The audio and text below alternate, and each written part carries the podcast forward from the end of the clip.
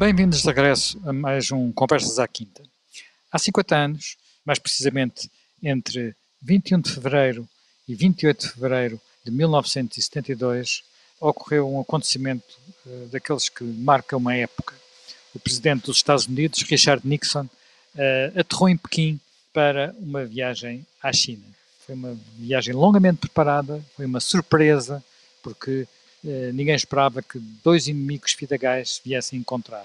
Dois líderes que, de alguma forma, tinham percorrido o seu percurso de forma, enfim, não eram provavelmente os líderes mais estimados dos seus países. Estamos a falar de Richard Nixon nos Estados Unidos, um líder controverso, uh, ainda hoje com um balanço histórico discutível, e naturalmente Mao Tse-tung, fundador da China Popular, uh, cuja herança muito, referenci muito reverenciada na, na, China é uma herança muito questionável. Mas, tal como for, nesse, nessa, nessa semana, eles encontraram-se para apertarem a mão, para procurarem restabelecer entendimentos, ligações, relações comerciais, relações diplomáticas, permitir que a China entrasse nas Nações Unidas, tivesse um lugar no Conselho de Segurança, por aí adiante, e mais tarde Richard Nixon diria que foi uma semana em que mudou o mundo. Jaime Gama, acha que é verdade? Foi uma semana em que mudou o mundo?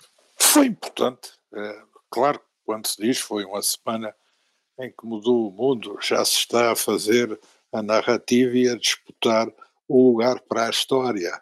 Os dias acabaram o mundo, a semana acabou o mundo. Mas há, na verdade, com a administração Nixon, eh, uma importante viragem na política internacional e no relacionamento dos Estados Unidos com o mundo.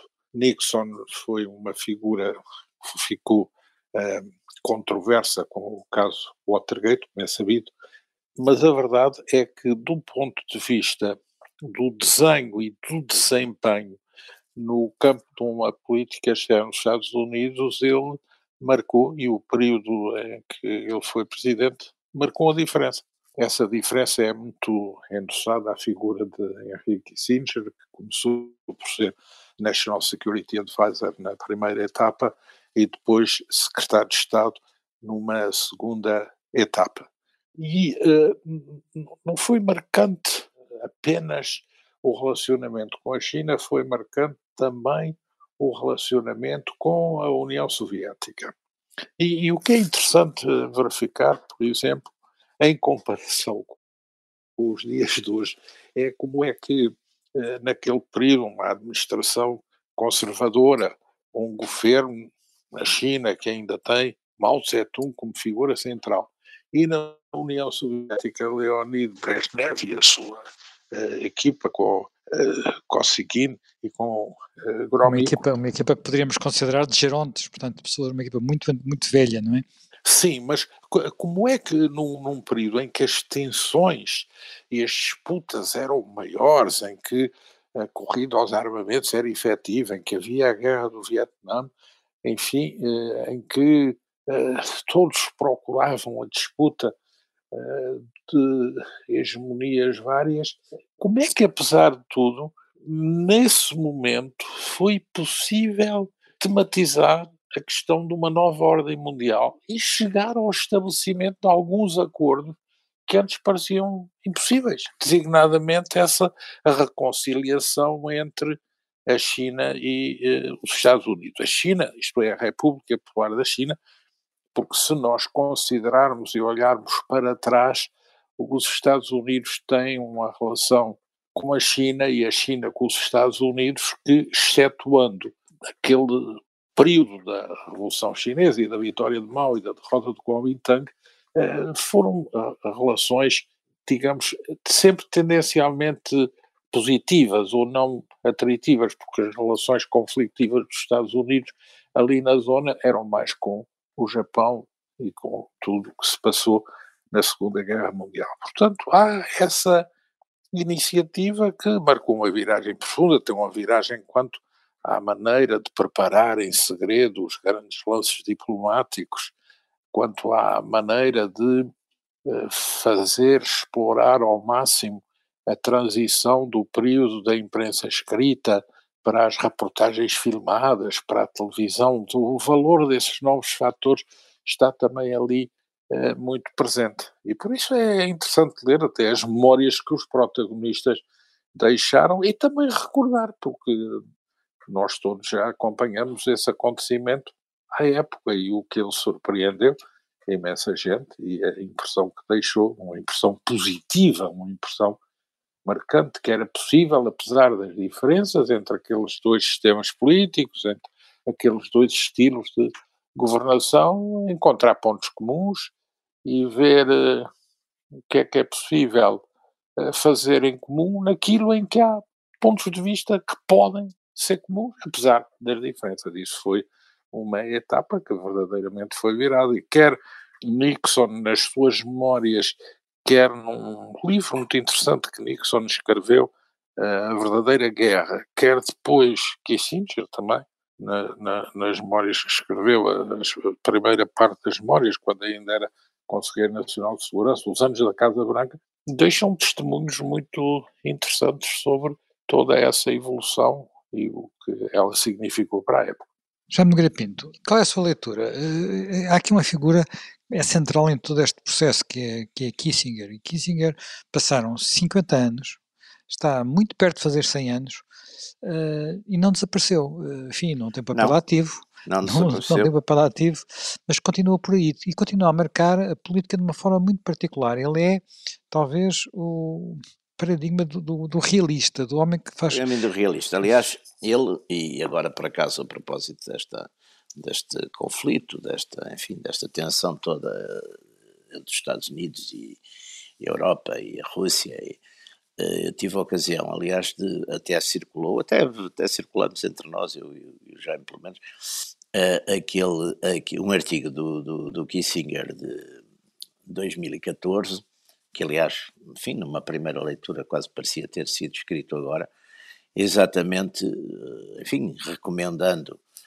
explicando vários pontos de, de história, insistindo numa coisa que, aliás, o outro grande, uh, eu diria, outro grande mestre do realismo do século XX, o George Kennan, também também nesse, nesse sentido, e que também morreu, esse chegou aos 100 anos, passou dos 100 anos. O Kennan, em 98, também advertia exatamente para esse problema dos americanos conhecerem mal, uh, de uma maneira geral, conhecerem mal os políticos americanos, aliás, na altura citava muito o Senado, conhecerem mal a história da Rússia. E, portanto, aqui isto foi, digamos, uma grande vitória do realismo político, da, da, daquilo que a gente poderia chamar a, a doutrina da realpolitik e que de certo modo também é uma ideologia, é a ideologia do interesse nacional acima de tudo. E que foi com isso, e foi que, enfim, porque toda esta visita, esta visita do Nixon uh, em fevereiro de 72 a Pequim, começou a ser preparada, quer dizer, mais no ano anterior e teve, enfim, o Kissinger esteve muito envolvido nisso, Uh, a ideia, aliás, uh, circulou porque os americanos, por um lado, estavam preocupados com a questão da, da guerra do Vietnã e achavam que era importante, a guerra do Vietnã era importante por não ter, mas tinham percebido que a China podia ser aí um elemento importante. E, por outro lado, havia de facto, e ainda agora o Dr. Kissinger voltou a insistir nisso, uh, a ideia de separar, neste caso, o inimigo principal nessa época era a Rússia, que era exatamente aderir ali e, e, que toda a gente sabia que por razões nacionais, exatamente, e por outras também, tinha sido, uh, de certo modo, os chineses tinham, disputavam um bocado aos, aos soviéticos, digamos, a liderança da, da Revolução Mundial, embora, claro, estivessem muito mais marginais que eles nesse, nesse aspecto, mas não há dúvida que isto tudo foi preparado e foi preparado com, com alguns meses de antecipação e eh, numa dada altura, por exemplo, o presidente Yahya Khan do, do Paquistão ajudou, digamos, a intermediar, uh, teve uma reunião com Nixon e ajudou também a intermediar. Depois houve ali um obstáculo muito grande, porque os chineses, numa primeiro, num primeiro draft da, da, da enfim, do, do, tema, queriam que aparecesse a discussão de Taiwan como o tema central e aí o Kissinger, enfim, recusou e, e houve um vai vem, digamos, ele foi aliás a Pequim sozinho antes, antes de, de, ir, de ir com o Nixon e, portanto, foi. Depois houve ali problemas também com os próprios, porque isto foi feito tudo num grande, grande, grande, grande segredo, não é? Os soviéticos também estavam bastante intrigados. Aliás, com, houve... aliás com, com, com, episódios que entraram quase na, na, no caricatural, de, digamos, no caricatural, no anedótico o primeiro contacto estabelecido numa passagem de modelos em Varsóvia, com os diplomatas americanos quase a gritarem para os chineses que não acreditavam eh, que havia ali uma tentativa de entrar em contato com eles, portanto havia, houve ali pois. uma série, uma série pois, de, pois, de, episódios eu, eu, curiosos. E, portanto, houve uma série de, de, coisas, isto, aliás, foi o Kissinger esteve em Pequim, se não estou em erro, em, em julho de 71, não é? Foi lá, e esteve lá praticamente dois dias em conversas permanentes, uh, ficou, enfim, bastante impressionado com as suas conversas com o Xuan Lai, com a cultura histórica e filosófica do, Xuan Lai, e foi exatamente o Xuan Lai que depois formulou esse, esse, esse convite, digamos, a Nixon, não é? Os russos, entretanto, de certo modo, cheirou-lhes isso e também foram. O embaixador Dobrinin foi à Casa Branca uh, a pedir também uma cimeira América russa, América URSS, foi, foi muito interessante porque, de certo modo, uh, marcou um triunfo de uma coisa que infelizmente hoje em dia me parece de repente outra vez um bocado afastada, que é de facto esse realismo dos interesses nacionais ou não estar preocupado nas relações internacionais em exportar o próprio sistema político ou ideológico e coisas, enfim, várias coisas que a gente infelizmente vê terem, estarem bastante uh, postas de parte neste momento que, enfim, que há uma há um certo predomínio de, da cruzada ideológica e da, e da, discussão retórica, aliás, sem consequências, nem sei se, por enquanto, pelo menos, e, e, e, esse é de facto uma época de, de, de um profundíssimo, uh, de uma alternativa realista, de facto, quer dizer, o, ir ao fundo das coisas e, e de facto passar a, a, a isso e meter-se sobretudo na pele daquele que é o outro, o inimigo, o adversário e tentar perceber porque é que ele atua assim. E foi nesse sentido que de facto se deu o que eu acho que até acho foi, foi decisivo, no fundo, para, para a vitória final na, na Guerra Fria, que ainda demoraria cerca de 20 anos, mas que nesse aspecto foi muito importante dividir o, o mundo. Hoje, pelo contrário, o que a gente vê é que a política de Biden atirou Putin para os braços dos chineses. Já-me Gama, uh, na altura havia um, uns pormenores, alguns aspectos importantes, porque isto foi possível também porque a China estava de facto muito preocupada com, com, com a União Soviética, havia mais exércitos russos, soviéticos, na fronteira com a China do que havia na Europa Ocidental, enfim, é uma fronteira também muito extensa. Tinha havido uh, escaramuças, uh, mortos, enfim, trocas de tiros, e, de alguma forma eh, os americanos, Nixon, Kissinger, perceberam que isso era uma oportunidade de triangular, no fundo, fazer com que, eh, digamos, o conflito com eh, a União Soviética, ou a Guerra Fria, passasse a ter uma, um, um, terceiro componente, tirando de alguma forma do campo da União Soviética um país que estaria em princípio alinhado lá, que era, que era a China. E desse ponto de vista foi uma jogada mais de xadrez do que, de, do que de ideologia. Não? Sim, de ideologia uh, nenhuma, mas foi. Uh, Kissinger teoriza bem sobre isso. Ele diz eh, nós apercebemos de que a China eh, sentia Moscou como a principal ameaça e que precisava de nós para equilibrar a sua relação com a União Soviética, por um lado, e por outro lado também com o Japão e com a Índia. E, e, e, que via a presença dos Estados Unidos à época como uma presença positiva na Ásia, embora considerasse que os Estados Unidos naturalmente devessem pôr fim à guerra do Vietnã, embora não alinhando com as posições do governo do Vietnã, a China demarcou-se sempre das posições do governo do Vietnã e reconhecendo o papel da relação dos Estados Unidos, por exemplo, com as Filipinas, com a Tailândia, como um papel positivo e no balanceamento com uh, o Japão. Uh, e também no equilíbrio com, com, a própria Coreia. Portanto, a China estava disponível para isso. A China uh, e os Estados Unidos não tinham entre si disputas territoriais a regular. Tinham um problema geopolítico a resolver. Implicitamente, o que fizeram foi um tratado tácito de não agressão com os Estados Unidos. Os Estados Unidos também precisavam, para esse balanceamento de poder da relação com a China, para abordarem noutra posição a relação com a, com a União Soviética, para triangular a relação com a União Soviética. Aliás, Kissinger diz no fim, quando reflete sobre a visita, diz eh, acabou um mundo bipolar, agora isto está mais triangulado. E, portanto, isso é a, a, grande lição dessa, dessa relação. Mas já Nixon, reconheça-se isso, eh, Nixon foi vice-presidente de Eisenhower. Eisenhower eh, apenas visitou Taipei. Eh, Nixon foi o primeiro presidente dos Estados Unidos a visitar a China, porque outros anteriores, Grant, por exemplo, foi à China num tour após sair de presidente. Herbert Hoover trabalhou na China antes de ser presidente.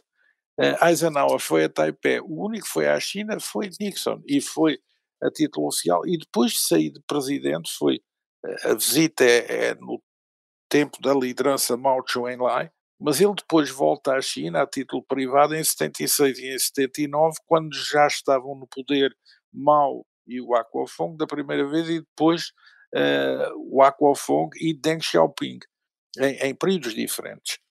Mas ele já tinha teorizado, como vice-presidente da Eisenhower, ele escreveu, creio que em 1969, um artigo bastante interessante na Foreign Affairs, em que ele tematiza o problema das relações dos Estados Unidos com a Ásia depois do Vietnã. A Ásia depois do Vietnã, em 67. Eh, e a teoria central do seu argumento é eh, não se pode deixar a China para sempre numa posição de isolamento intempestivo. Portanto, temos que regular este problema da entrada da China no sistema internacional, embora existindo a questão de Taipei, Taiwan. E, e toda, eh, todo o exercício desta visita é um pouco procurar conter a questão de Taiwan por forma a que os Estados Unidos não percam a face perante Taiwan, ultrapassar e adiar posições que virão a ser tomadas mais tarde, mas estabelecer um contacto nas relações humanas, nas relações culturais, nas relações desportivas com a China. E também aquilo que virá a ser uma relação diplomática mais tarde, e favorecer as trocas comerciais e as trocas económicas. E é interessante ver como é um presidente conservador que faz isto. Aliás, o próprio líder democrata no Senado, Mike Mansfield, disse só um homem como Nixon é que podia ter ido à China. Eh, porque uh, o sentimento nos Estados Unidos era muito anti-China, muito anti-Mao, e portanto ele investiu o seu capital no campo conservador para fazer uma viragem que, por exemplo, não podia ser feita para um presidente democrata, isso não podia. Nós temos falado muito de, de, do papel de, de, Kissinger, mas há outro personagem que tem um, tem um papel fundamental, que é Xu Enlai, do lado chinês. Xu Enlai depois pouco tempo depois teria graves, grandes problemas com Mao Tse-tung. Uh, Xu Enlai é também uma figura muito importante na diplomacia chinesa, já me Pinto. Sim, Xuan Lai é uma, é uma figura muito interessante, na, na, na, porque é de facto, de certo modo, o realista eh, que faz ali uma certa parelha com, com Mao Tse-tung, que, que, que tem, quer dizer, embora muito consciente sempre, tem de facto ali uma políticas, tem ali umas políticas altamente, enfim, até de consequências altamente trágicas para a China, nomeadamente toda aquela loucura do, ideológica da, do grande salto em frente, não é? Aquela ideia de criar uma espécie de mini siderurgias por toda a China, depois toda aquela ofensiva da Revolução Cultural, que foi uma espécie também de liquidação de, de, de quadros, em que, aliás, o próprio pai do atual presidente Xi Jinping foi uma vítima disso, o próprio Xi Jinping, que era um jovem da nomenclatura, foi, portanto, todo o, e Xuan Lai aparece como exatamente uma figura de um certo equilíbrio, de um certo realismo, e que desempenha de facto um papel importantíssimo nesta, enfim, neste, neste encontro, de certo modo. Ele, ele e Kissinger são os, os, digamos, um bocado os inspiradores, os, os conselheiros estratégicos e depois as figuras eh, de proa, não é? São Mao Tse-tung e Nixon. Aliás, essa má relação com, com, com Mao Tse-tung de Chuen Lai tem depois até aspectos uh, trágicos, não é? Porque Joan Lai foi-lhe diagnosticado, se não estou em erro, um cancro na, na bexiga e Mao dificultou de, do modo que pôde, de toda a maneira que pôde, uh, os tratamentos dele, não, não uh, obrigou a adiar uns, uns, exames que eram precisos fazer e a própria intervenção cirúrgica, quer dizer, o Mao era também, de facto, um homem bastante perverso, não era? Mal, bastante mau, não é?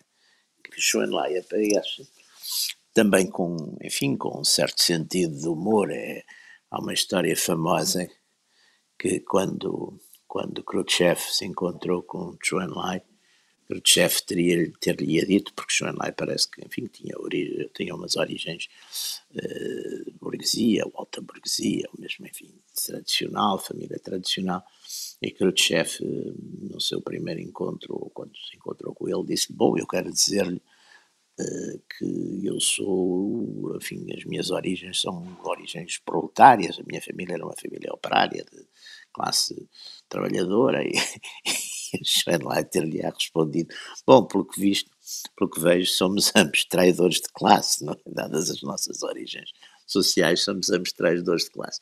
Portanto, Lai foi, foi de facto muito decisivo na, na articulação, na, no diálogo com Kissinger, e foi muito decisivo, embora de facto depois na visita, não é, mal tivesse puxado a si, digamos, os, os, enfim, um bocado as fotografias, aliás parece que inclusive até procurou de certo modo humilhar um bocadinho, há umas fotografias em que o Joan Lai aparece, enfim, numa espécie de banquinho secundário.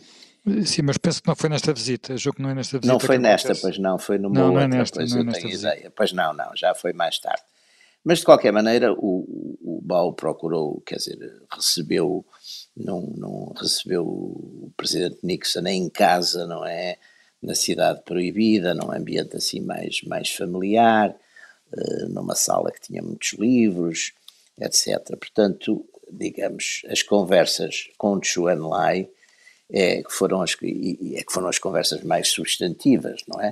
em que se tratou também, se falou de Taiwan, embora os chineses não lhe dessem muita importância, mas tudo isso não é, foi mal, mal que, que, que enfim, foi, foi de facto aquilo que, que se procurava, no fundo, houve, houve também essa, essa relação pessoal, não é? E que qualquer um dos dirigentes, exatamente porque estavam nessas posições muito opostas, acho que fizeram eh, fizeram questão de, de, enfim, de acentuar. Aliás, como, como o Jaime Gama estava há bocadinho a dizer, eu acho que, que isso faz parte da, das regras destes jogos, que é só alguém que, que mereça a confiança, digamos, por este tipo de posições, uh, só podem ser tomadas por pessoas que, pela sua longa carreira, pela sua continuidade nas ideias, de facto inspiram uh, confiança uh, àqueles que, no modelo democrático, no sistema democrático, os votaram e, e os seguem, não é? Portanto, isto exatamente não poderia ser feito.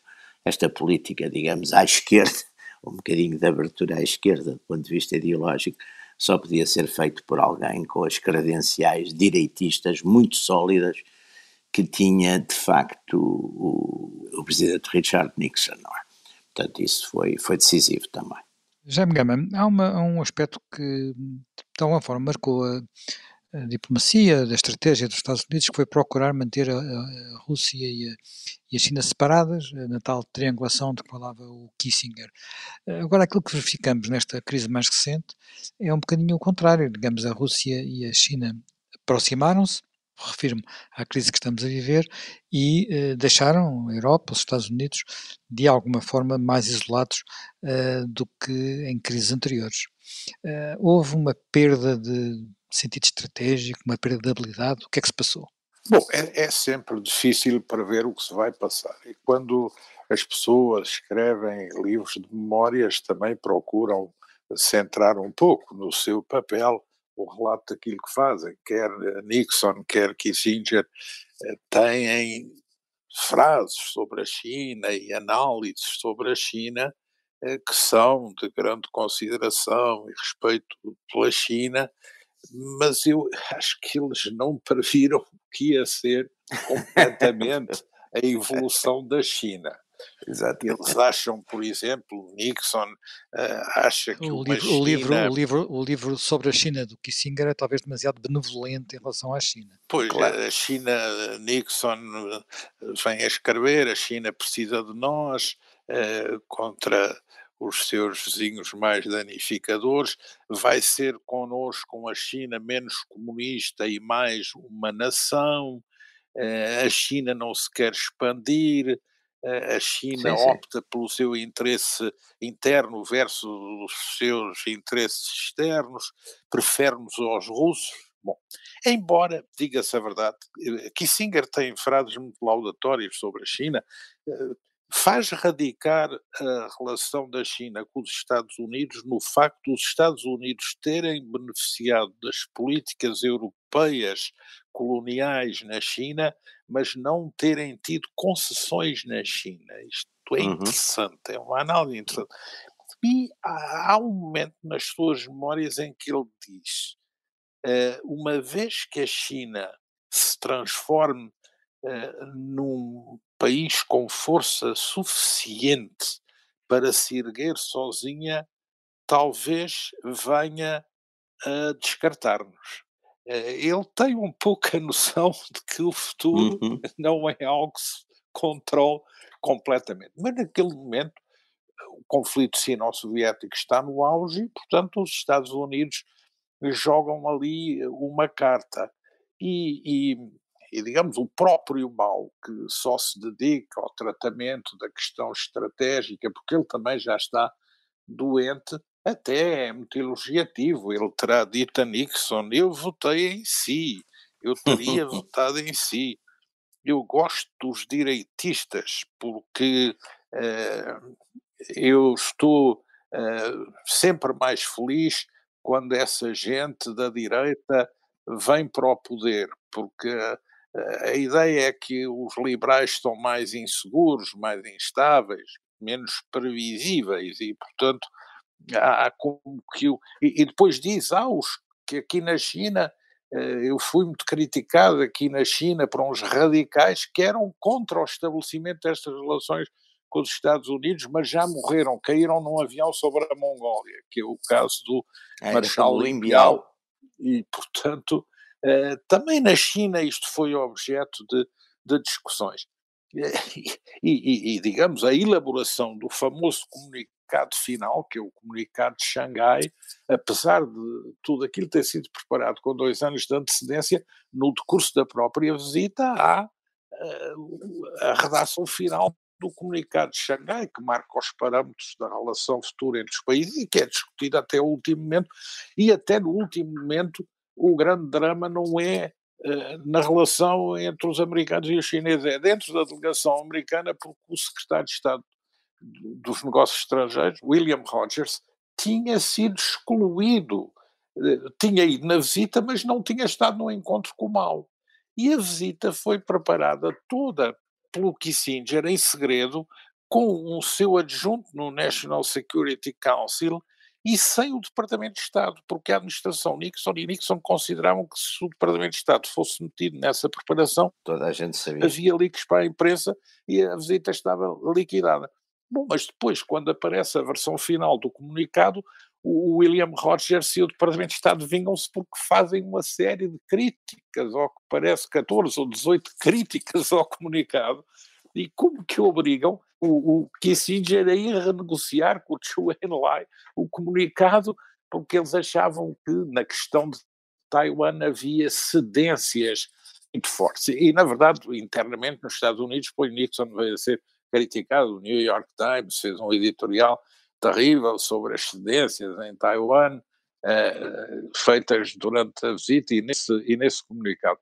Mas isto para dizer que conseguir estabelecer uma ponte naquele momento foi eh, difícil. Nixon deixou também, um, há umas fotografias de um papel que ele escreveu para se orientar na conversa, que era três linhas. O que é que nós queremos? o que é que eles querem, o que é que ambos queremos. E, portanto, era necessário levar uma lição bem preparada sobre objetivos nossos, saber os objetivos deles e o que podemos aqui trabalhar em uhum. E o comunicado de Xangai nisso é uma peça muito interessante para ser lida, porque cada um faz o statement das suas posições de princípio, eh, depois faz uma análise naquilo em que é possível haver análise conjunta sobre alguns pontos internacionais e depois em relação à, à, propriamente relação bilateral e elenca de forma positiva e muito eh, detalhada as áreas em que vai haver cooperação entre os dois países. Isto até ao estabelecimento de relações diplomáticas, que é só em 79, é só sete anos depois. Portanto, é uma visita de um ponto de vista de preparação de visita, de organização de visita, de relacionamento com os mídia, de construção da posição uh, no seio da Foram dois, aviões, foram dois aviões cheios de jornalistas. Sim, sim, sim, sim. sim, coisa, sim. um espetáculo, é, é, aliás, novo, não, não, não se tinha usado nunca a utilização de televisão também para, para, para potenciar aliás, o que, é, ia passar. É, sim, a televisão tem aí a sua entrada principal em cena. Aliás, eh, Nixon percebe rápido, ele não era muito bom na relação com a imprensa, mas percebe, com a imprensa escrita, mas percebe rapidamente que a relação com a imprensa televisionada permite uma empatia, sobretudo valorizando, no caso vertente, eh, a figura do presidente nos locais exóticos da China, os monumentos históricos, eh, uma sociedade que não era filmada pelas televisões americanas desde a interrupção de relações. Portanto, há ali também esse fator novidade que conta muito. Mas é interessante também ver depois estas coisas têm eh, também estas consequências. É como é que no regresso Nixon começa a ver e a sua equipe que Kissinger capitaliza mais a visita do que o próprio Nixon. E uhum. então Kissinger queixa-se nas suas memórias que recebeu um recado do chefe de gabinete, Bob Haldeman, eh, do chefe de gabinete Nixon, a dizer: ah, era bom puxar também pelo presidente, pelo papel do presidente na visita e que isto tudo tem por origem uma ideia dele quando era vice-presidente Nixon e que ele teve uma performance pessoal fantástica que não foi só o comunicado, nem a arquitetura da visita, é também o desempenho pessoal. Kissinger critica muito esta pressão de que foi objeto e acha que Nixon não devia ter ido por esse caminho porque o seu lugar na visita ficaria sempre indiscutível. Não era preciso estar a exigir uh, declarações abonatórias da parte do seu conselheiro de segurança. Mas é interessante. Essa hum. visita marcou, de facto, a época e também as repercussões que essa visita teve, digamos, à esquerda, no campo do movimento maoísta, no contexto do conflito sino-soviético, Nixon era considerado um abeto no ar. E, portanto, o encontro com Mao é desacralizador do republicanismo norte-americano nixoniano. Mas também o facto de Mao, a pureza da Revolução Proletária se ter encontrado com Nixon, lhe ter feito elogios, dizer que tinha votado nele, que gostava imenso daquele governo, também é uma coisa que não deixou sem perturbação eh, toda essa gente que via ali uma alternativa mais radical à própria União Soviética e aos partidos comunistas clássicos. Portanto, essa visita também depois provoca ondas de choque já no contexto ideológico e, e político por vários espaços, e sobretudo na Europa, é discutidíssima.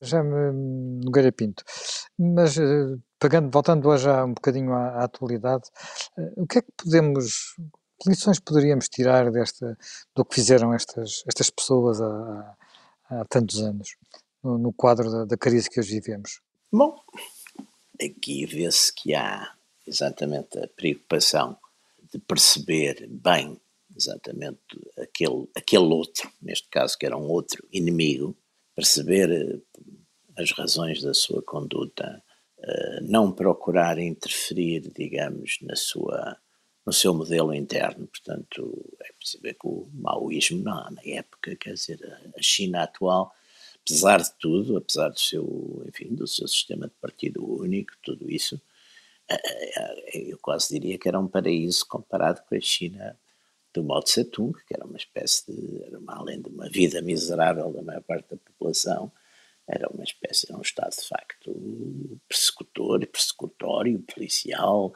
totalitário, quer dizer, com, com um sistema de facto horrível, não é? Ora bem, e, independentemente disso, não é? Nixon procurou aproximar-se, quer dizer, o tal realismo que, que, parece faltar neste momento, porque neste momento o Ocidente, sobretudo, está obcecado com certos tipos de correção política, está preocupadíssimo sempre com a questão da política interna. E, portanto, a chamada grande política, a política externa, o realismo da política externa, a condução dos assuntos de política externa sem, sem digamos, paixões ideológicas, de certo modo está praticamente condenado, quer dizer, tudo há uma preocupação uh, enorme de, de, de, qualificar sempre o outro como, sei lá, como iliberal, como uh, autoritário, como qualquer coisa, isso impede quer dizer, as lições, as lições que eu, que eu diria, quer dizer, todo este, toda esta inconsequência da política ocidental neste, neste, uh, nesta atual crise com a, com a Rússia, uma inconsequência de vários aspectos, porque há outra coisa que é muito importante, é que de facto, desde a primeira hora, uh, qualquer fator de dissuasão militar também foi posto de parte, quer dizer, há um discurso retórico fortíssimo, não é? há um discurso retórico, mas depois não há absolutamente sinal nenhum, há, há coisas quase de gargalhada, quer dizer, quando a União Europeia diz que vai disponibilizar uns conselheiros para, para a Ucrânia, para, as Forças Armadas da Ucrânia, isto é, é de facto, quando o presidente Biden diz que, que não vai lutar com a Rússia, quer dizer, põe de parte, portanto, qualquer aspecto de dissuasão. Isto é, é, é, é conduzir a política eh, segundo, um, enfim, segundo uma lógica contrária a qualquer sentido crítico, sentido estratégico, e é claro que Putin, que é um estratega, que é um estratega e, e que tem visão política de longo prazo, também concordo que não tem grandes preocupações com a opinião pública interna, mas de qualquer maneira vai conduzindo a sua política uh, de um modo realista e firme e, e, quer dizer, o que nós vemos do, exatamente da parte, da parte ocidental é, é uma grande inconsistência, é uma grande incoerência e, e, nesse sentido não há dúvida que teríamos que ir buscar grandes lições a este, este período, é? A estas figuras, de, quer de Nixon, quer de Kissinger, e, de facto esse realismo que teve, por exemplo, outro expoente muito grande no, no George Kennan, que foi, foi o grande articulador da, da, da, política de contenção da, da, União Soviética, mas que depois, em determinados momentos, foi muito crítico de, uh, dos envolvimentos americanos em, certos, em certas áreas, não é? Certas, sobretudo dos, dos, dos envolvimentos por razões ideológicas, ou seja, cobertos por coisas como exportar as instituições americanas ou democráticas para outros sítios do globo que não tinham nada a ver com isso. É? Bem, nós entretanto esgotámos o nosso tempo.